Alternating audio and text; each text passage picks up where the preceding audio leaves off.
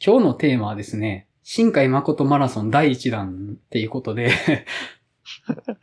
まあ、秋に公開が予定されている、すずめの戸締まりに向けて、新海誠作品に触れていこうかという話は前々からしてたんですけれども、今回そのタイミングではないかということで 話することになりましてですね。はい。原口さんはもともと欠席予定だったので、まあ、前田さんを含めた3人で話しようというところだったんですけれども、前田さんの視点的に、君の名は以前の新海誠作品はどう映るのかっていうのが、今回のテーマの肝ではあるんですね うん。まあそうですね。うん、ただまだ前田さんは参加されてないので、まず、そっち側の重力に入ってしまってる我々で 話をしつつ、ね、まあ、はい、後々そこに対してのカウンターを前田さんに食らわしてもらうという あの、うん、流れで、まあ、いけたらなと思ってまして、前田さんの到着まで、まあ、我々二人でちょっと話していこうかなというところなんですけれども、はい、まず、マリオンさんは前作見てるってことでよかったですかね？そうですね。大体、はい。まあなんか、ほんと初期の短編とかまで言ったら消えないですけど、大体全部は見てます。はい。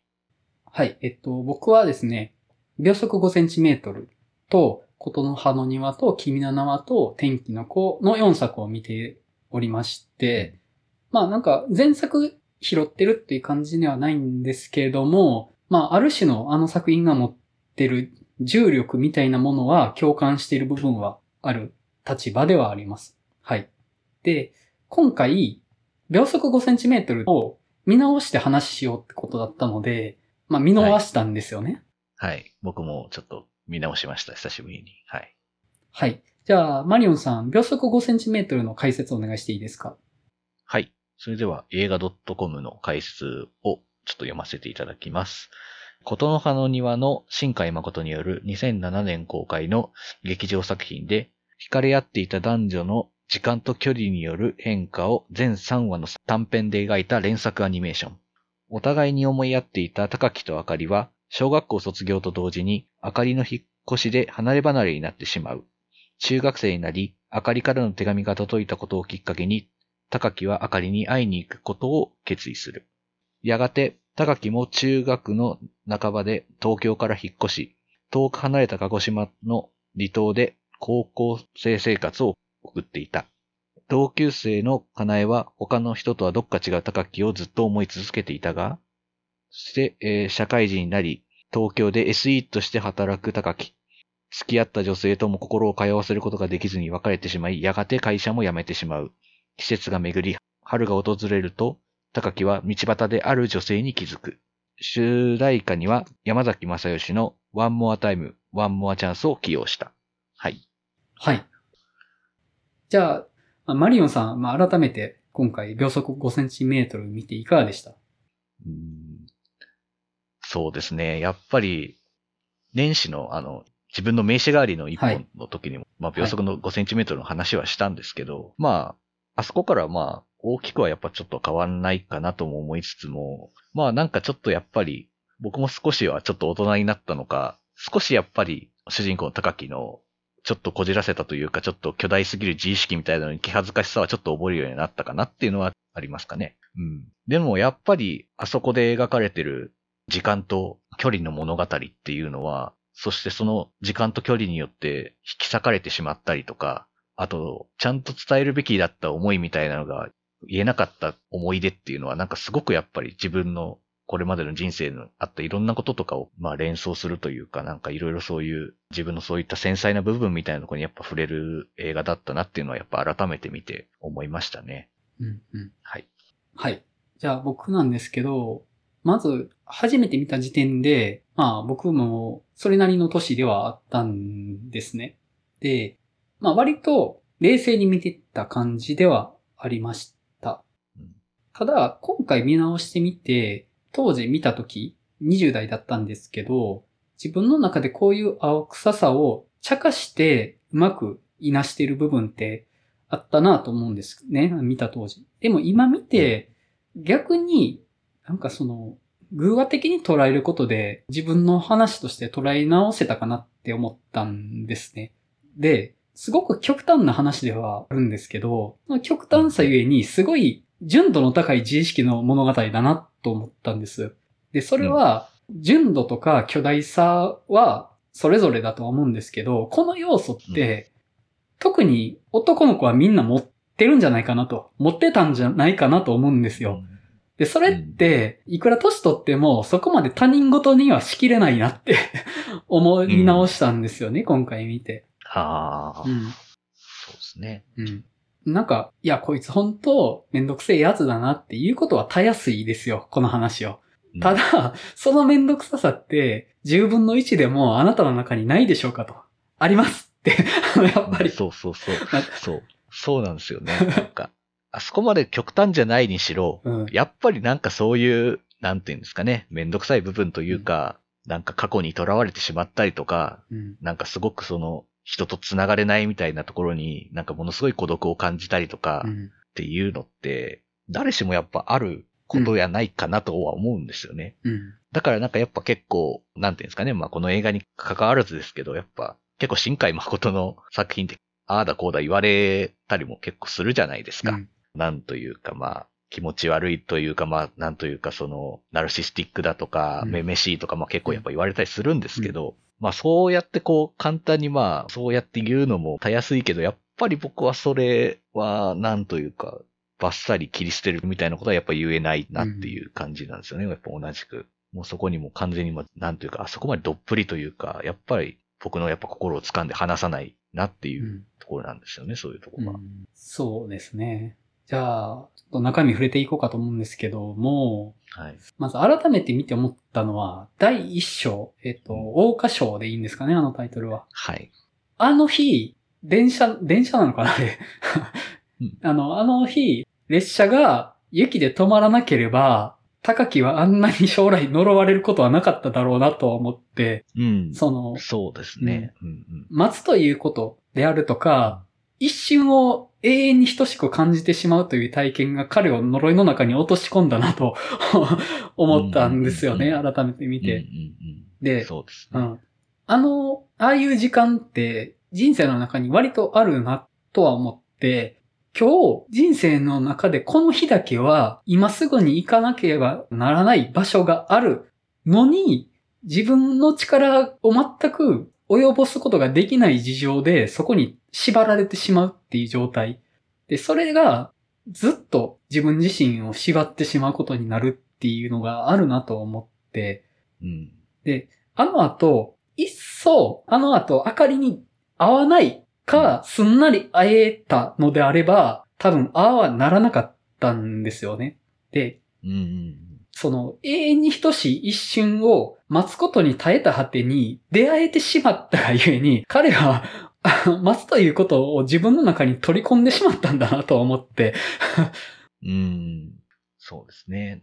確かにね、やっぱ、あそこですごく長い時間かけて、しかもそれでも待ってくれて、うんあと、せっかく書いた手紙を、まあ、なくしてしまったりもするじゃないですか。うんやっぱりあそこでのこう、一つ一つの積み重ねというか、その旅に出るまでの時間の積み重ね含めて、やっぱりすごく会いたい気持ちっていうのが募るばかりで、うん。それがようやく会えたっていう時の、やっぱり喜びっていうのは本当にもう、かけがえのないものだなとはやっぱ思いましたよね。うん。で、やっぱその後まあ、彼は同時に、まあその後もう、僕たちはもう永遠に別れることにもなるだろうってやっぱモノローグで語るっていうあたりの、うん。なんかやっぱ分かってはいるんだけど、やっぱりそこに囚われてしまうみたいなうん部分っていうのがやっぱなんかすごく僕は、ああ、ちょっと気持ちはなんか、うんうん。この相反する気持ちが同時に存在しうるみたいなのがすごくなんかよくわかるなという感じがしました。うんで、秒速5センチメートルって基本モノローグで進行していく話ですよね。そうですね。でうん、その中で、しばしばその人間の人生よりもはるかに巨大なスケールで動いているもののモチーフが取り上げられてるんですよね。うんうん。そうですね。衛星の打ち上げであるとか、その宇宙規模のものっていうものがしばしばそのモノローグの中で触れられてて、そういうものと自分自身の物語をある種ちょっと同一視してしまうというか、うんうん。それって。ある種のうぬぼれでもあるなとは思うんですけども、はい。ただそこのロマンチシズムって、やっぱり求めてしまうなとは思うんですよね。この世界のどこかに永遠があると。で、その永遠と自分は繋がれると信じたいって、そこって、あの、それをなんか青臭いと言ってしまうには、ね、ねそうなんですよ。そこなんですよね。そう。もう、この考え方がもう、まあ、世界系と言われるゆえんですけど、やっぱりもう、自分のなんか内面の問題と、やっぱもう世界のうん何かが直結しうるみたいな感覚っていうんですかね、本当にね。ううん。けどやっぱりやっぱ、うん。自分の中の問題ってやっぱ他人から見たら本当何をそんなことにって思うけど、やっぱ自分ごとになったらもうすごくやっぱもう巨大すぎる何かにやっぱなるので、うん。そんな中でやっぱなんかこう、それでもやっぱ人生を歩んでいくみたいなうん。話にやっぱなってくんだろうなって僕は秒速を最後まで見ると思うんですよね。うん。その、世界系っていう話で言うと、僕はその、ちゃんと SF の話だったりするじゃないですか。で、そうですね。いわゆる世界系ってその、君と僕の物語っていうものをつなぐものの間に、その世界的な問題に僕が関われるっていう部分が結構ファクターとして重要だと思うんですよ。その世界すべての問題を君と僕の関係性の中で関わることができるからこそ世界系としてあり得ると思うんですけど、秒速5センチメートルのすごいなと思うところは、世界と基本的には関わってないんですよね。まあそうですね。日常、本当普通の日常の話だっていうのもあるし、まあ、それは世界の方が大きいですよっていうのはうんもうみんな共通な認識としてあるから、まあそれはそうなるというか、うんただただ時間とか、うん。もう人間の力ではどうにもできないものに僕たちは流されてるというか、うん。感覚にやっぱなるという。でもなんか見た時の感触って何か世界系的なものをキャッチしてしまうんですよね。そうですね。うんで、そこを、その君と僕の物語と世界を繋いでるものって、この話の中には自意識しかないんですよ。でその巨大すぎる自意識。で、モノローグの中で人間のスケールよりはるかに長い時間のスパンのものが取り入れられてるってそういうことだと思うんですよね。自分の自意識が宇宙規模と同一化することができるっていう。それをこの秒速5センチメートルの世界系的なるものを自意識だけが支えてるっていう。あの、それゆえに逆に世界系としての純度がめちゃくちゃ高いなと思うんですよ。あ のそういう、はいなんかこ、のギミックを使えば世界を救うことができるから君と僕の物語は世界に等しいとかじゃなくって、君と僕の物語は世界と等しくなんかないよ。でも、僕は、そこが世界と繋がっていると信じているっていううんことじゃないですか。そう、そうですね。いや、ほんとそうですよ。もう、うまいこと、この言葉にまとめてもらって、その通りですって感じなんですけど。そうなんですよね。うんうん、なんか、そこがね、その秒速5センチメートルの純度の高さである凄さだと思うんですよね。なんか、世界と関われなんかなくたって、この世界は君と僕だけで成立し得るっていうことを自意識だけで許容するっていう、この 巨大なエゴ。そこにやっぱね、ロマンがあるなとは思うんですよねう。ん。うん。いや、ほんとそうですね。もうほんと、このエゴさにはもうほんと、たまらんです。っていう感じです。本当僕はね、本当に。うん。で、あと、秒速5センチメートルの作りがクールだなって思うところは、他者の描き方がいいなって僕は思っててうん、顔のないモブとかではないなとは思ったんですよね。見てて。うんで、僕、その要素が一番顕著に現れてるなと思ったのが、栃木の方に行く鉄道の中で、自動ドアが押しボタン式なんですよね、あそこって。はいはいはい。だから、ね。押さないと閉まらないんですよ。うんうん。で、高木はそれを知らなくって、ずっと自動ドアの前で待ってたら、席に座ってたおっちゃんが閉めるボタンを押して閉めると。で、それに対して高木が謝ったけど、おっちゃんがいいよいいよみたいな感じで手を振るんですよ。で、あのシーンって全然いらないと思うんですよ、僕。あの、あの、描きたい、その、の、君と僕の物語を描くんだとしたら、あれって全然いらないと思ってて、ただ雪の中で待ってたってことを描いたらいいなと思うんですけど、あそこにどうしても関わらないといけない他者がいて、かつその他者も積極的にこっちと関わるわけじゃないけど、コミュニケートはしてくるんですよね。で、何も人格がないわけじゃなくて、ちゃんとこっちが謝ったら、いいよいいよとか言ってくれる誰かとして存在してるんですよ。うん。だから、世界が主人公の世界系的な物語に奉仕するためにいる存在じゃないんですよね。あのおっちゃんであるとか、その東京にいた人々も、各々が自分の人生を生きているっていうニュアンスがあるなと思って、うん。それでも、それでも、自意識が君と僕の物語だけを成立させてるんですよ。うん。できます？このこと。あの、こんなことできます？って言われてもね。いやね。あの、他者を描けば描くほど、その世界系的な物語を描き切るのに怯えが生じると思うんですよ。うんうん。だって、他者っているじゃんって。こんな二人だけの物語なんて描けるわけないじゃんってなると思うんですよねうん。で、そこを、あの、描くんですよ。うんうん。新海誠氏は。うん、まあ、今年は。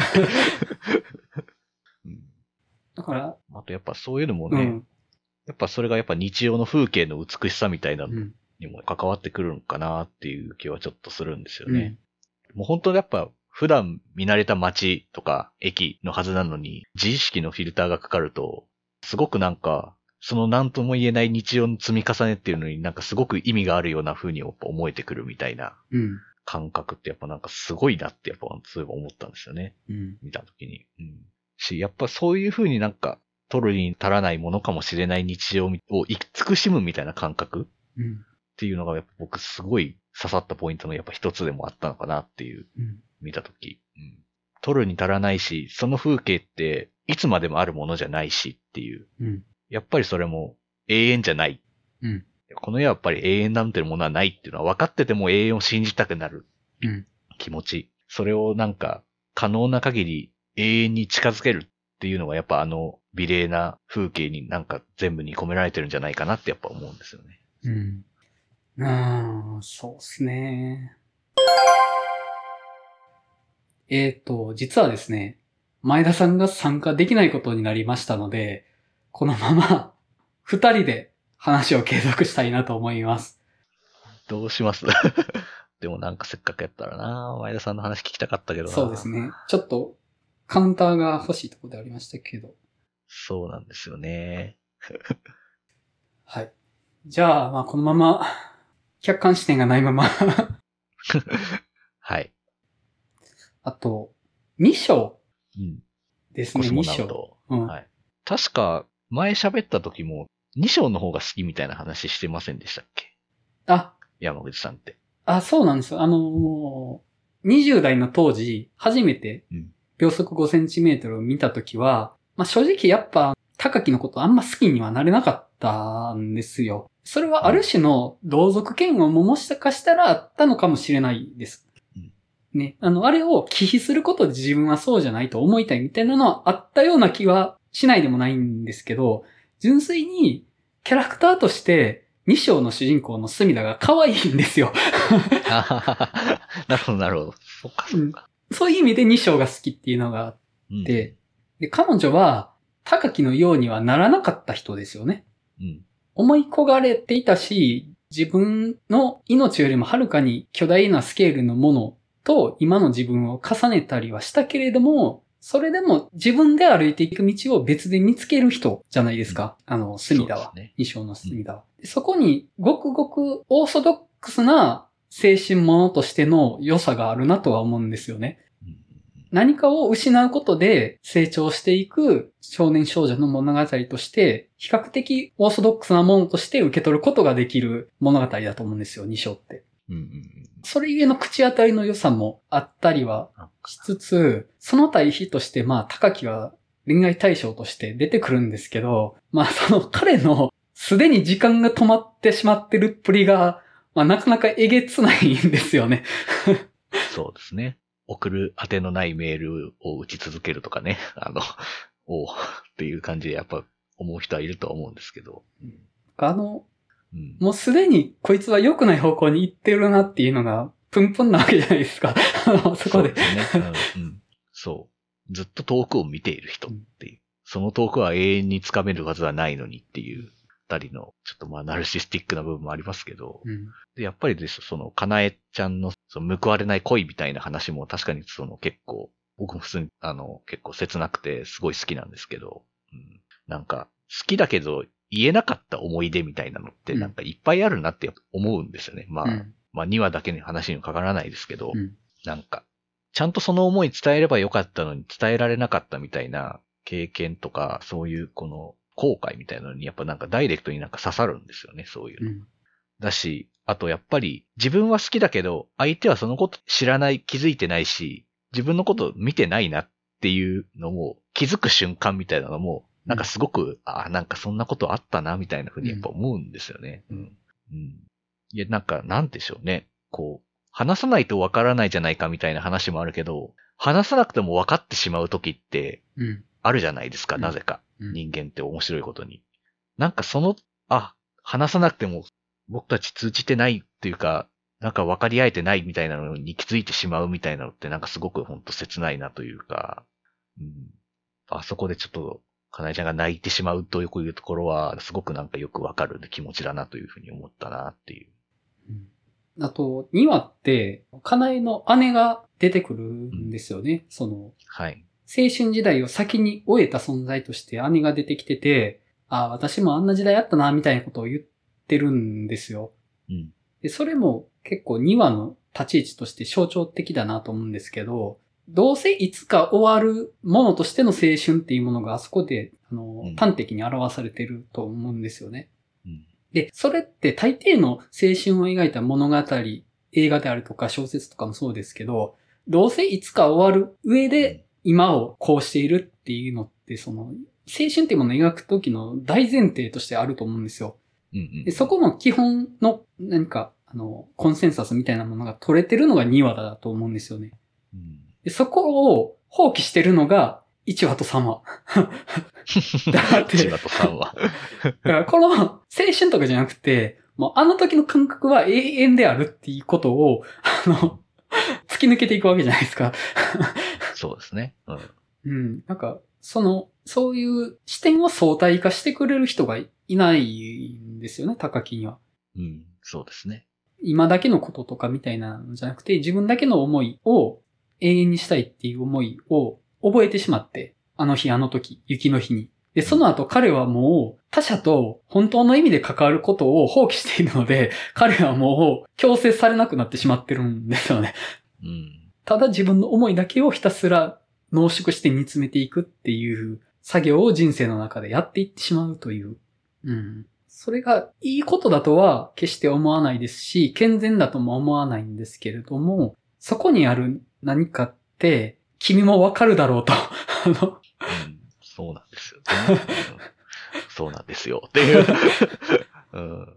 なんていうんですかね、その、僕はその、なんか、なんていうんですかね、人とちゃんと繋がれてるかみたいなのに、すごく不安を覚える人なので、うんコミュニケーションもなんかちょっと苦手というか、臆病だしみたいな話はちょっとしたと思うんですけど、うん名刺代わりの一歩の時にも話したと思うんですけど、うん。なんかそういう、誰ともちゃんと真の意味で、その人と繋がることができないんじゃないか。それは別にその、恋人とか、別に友達とかでもいいと思うんですけど、あらゆる人間関係において、そういうなんか不安とか、みたいなのに、ダイレクトに刺さってしまうんですよね、なんかう。ん。やっぱりそうやってこう、普通にはちゃんと過ごしているけど、自分はなんかちゃんとその人のことなんか考えてんのかなとかっていうのはなんかすごく毎回自問自答してしまう感じになってて、だからやっぱり第3話の、まあ、メールうん。の文面って結構ぐさぐさ刺さってくるわけですよ。あのはい何回メールのやり取りしても、もう全然近づけませんでしたねみたいなのってすごくなんか自分のその不安とかにやっぱすごい刺さってっ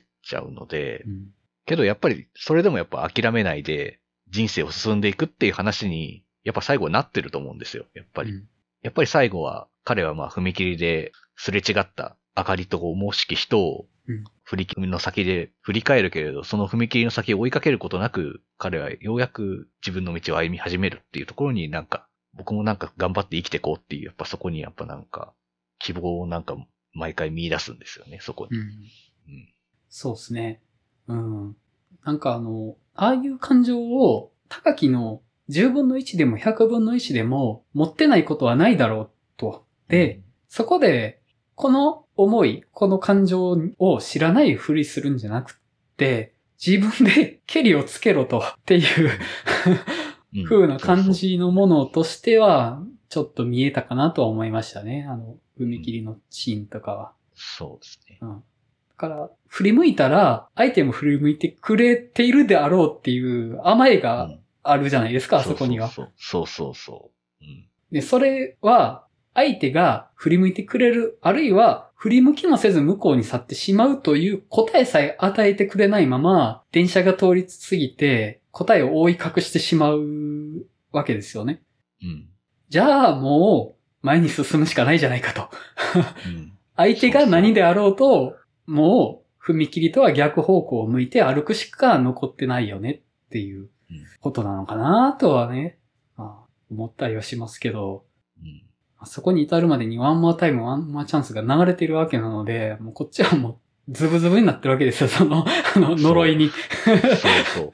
そうなんですよ。だからやっぱ最初僕一番最初見たときは、やっぱこれ断ち切る話だってやっぱ思えなかったんですよね。やっぱ、うんもうもろにやっぱその、もう山崎正義の歌のノスタルジー全開のもう、うんもう場面誌を見た時のもう、あの感情のままにやっぱ悲しみにくれるというか、切なさに震えるって感じになっちゃうんですよね。うん。うん。なんかやっぱ新海誠自身もやっぱそこはちゃんとうまくうん。伝えられなかったとこだなっていうのはなんかやっぱ結構、いろんなインタビューで結構言ってるなっていう感じがしますね。うん。確かにそっちにみんな引きずられちゃうっていう。うん。そう。あそこの、やっぱ曲の果てに、あのラストで結構やっぱうんショックを受けたというかなんかもう悲しみにくれたみたいな人結構いたみたいなので、うん僕みたいうん確かに、あそこで電車が通ってしまうっていうことは、答えは示されないことで逆にそこに閉じ込められてしまうっていうふうにも見えるとは思うんですよね。に。まだ電車の向こうで振り向いてくれたかもしれないっていうふうに思えてしまうっていうのが、さらにその堂々巡りから出ることができなくなってしまううん。ラストとして見ることもできるとは思うんです。で、多分そう捉えた人の方が多いからこそ、秒速5センチメートルってちょっとやばいぐらいのカルト映画として仕上がったのかなとも思うんですよね。うん、うん。そうなんですよね。うんもう、呪いですよ、やっぱりっていう。そうですね。うん。だからやっぱりあの、君の名はって明確に秒速5センチメートルに対するアンサーだったんだなって思ったんですよ、今回見て。うん、うん、うん。そうそうですよね。うんそう。そうなんですよね。もう、君の名、本当にやっぱ初見見たときに、歩道橋ですれ違うじゃないですか。はい滝くんと。はあのね、三葉が。はもう、あ、そこで終わるんだって思ったんですよね。うん。けど、そうじゃないですっていう、うん。ちゃんと出会って終わるぞっていうところに、うん。やっぱり、いつまでも囚われるんじゃないぞっていう、新海誠なりのメッセージがやっぱあるんですけど、けどね、あなたのかけた呪いってすごい巨大すぎるんですよねっていう。うん。巨大すぎるんですよ。いや、僕も、君の名はのラストは、あそこですれ違うからこそいいんじゃねえかよとは初め思ってたんですけど、うん。あの、切なさって呪いなんですよね。うん。呪いです、すね。ごく中毒性の高い甘美な呪いだと思うんですよ、切なさって。うん。その切なさで、なんか自己完結してしまうというか、出られなくなってしまう引力があるなと思うんですけど、うん。いや、もう、二人は出会いました。終わり。もう映画館から出て行ってくださいみたいな、あの、そうそうそうそうそ二人の物語はもう別で始まったんで、もうあなたも映画館を出て、あなたの物語を歩んでくださいっていう、その、お尻叩かれるような感じがあるなと思うんですよね。う。そうそうそう。それは本当にそうですね。本当に。うん。うん。そうそそのあたりのいろいろを、今回見直して改めて捉え直せたかなと思って、う。うん。まあ、かつて20代の時に自分が見て、その反発心を覚えていたものってうん、全然自分の内側にあるじゃないかっていうのを、改めて思い直したとは思いましたね、今回見直して。うんだから、そこまでなんか極端に忌避する話でもないなと思ったんですよ。いや、全然むしろ普遍的な話だなとは、今回思い直しましたね。うん。まあ、なんだろう。偶話として見るみたいなのを、うんテクニックとしてできるようになったからっていうのがあるかもしれないです。ああ。うん、これは、その、自分ごととして感情移入するものではなくて、ある種の偶話であると。この物語の一部のかけらを自分と照らし合わせて捉えるもの、みたいな見方をできるようになったのが、多分その当時見た時はまだできてなかった見方だったのかなと思って、ああ。うん、自分事として見ると、いや、もう自分はそんなことない。君と僕の物語で自己完結なんかしないぞ俺は、みたいな側面があったのかなと思って、うんうんそうじゃなくて10分の1だけ、10 100分の1だけ自分に重なる何かを取り出して温める物語みたいな感じとして、まあ、今回改めて捉え直したって感じはしましたね。うんうん。秒速5センチメートル、他になんか喋っとくことありますか？そうですね。なんかあるかな。いざ喋ろうとするとすごくなんか言葉に困りますね。なんでだろう。うん、あんまりちょそうだな。ちょっと距離感近すぎますかね。うん、そうですね。なんか、やっぱ見た直後よりも、やっぱその、時間を増すごとになんかその自分の中でなんか結構大切な作品になってったので、はい。で、やっぱそのなんか思いとかいうのをちゃんとなんか言葉にまとめたことってないなってちょっと思ったんですよね。うん映画の感想とかよく書きますけど、うん。うん。なんかそういうのを今がっつり秒速5センチメートルに関して書いたことないなって思って。うん。なんかこのちょっとまとまらない思いみたいなのとかをなんかもうちょっと言葉にできたらいいなとは毎回思うんですけど。うん。言葉にできちゃうとちょっと距離離れちゃいますけどね。うん。自分の内側にあった曖昧な何かから自分の外側にある明確な形を持った何かになってしまうとちょっと距離って離れちゃうかなって気はしてて、ああ、うん。言葉にしないならしないで、それはそれでみたいな気もするっちゃするんですよね。うんうんうん。礎にさえなっていれば、それでいいような気もしますけどね。はい。まあ、そんな感じで終わりたいと思います。新海誠マラソン第1回かな。今日のとこ終わりたいと思います。はい。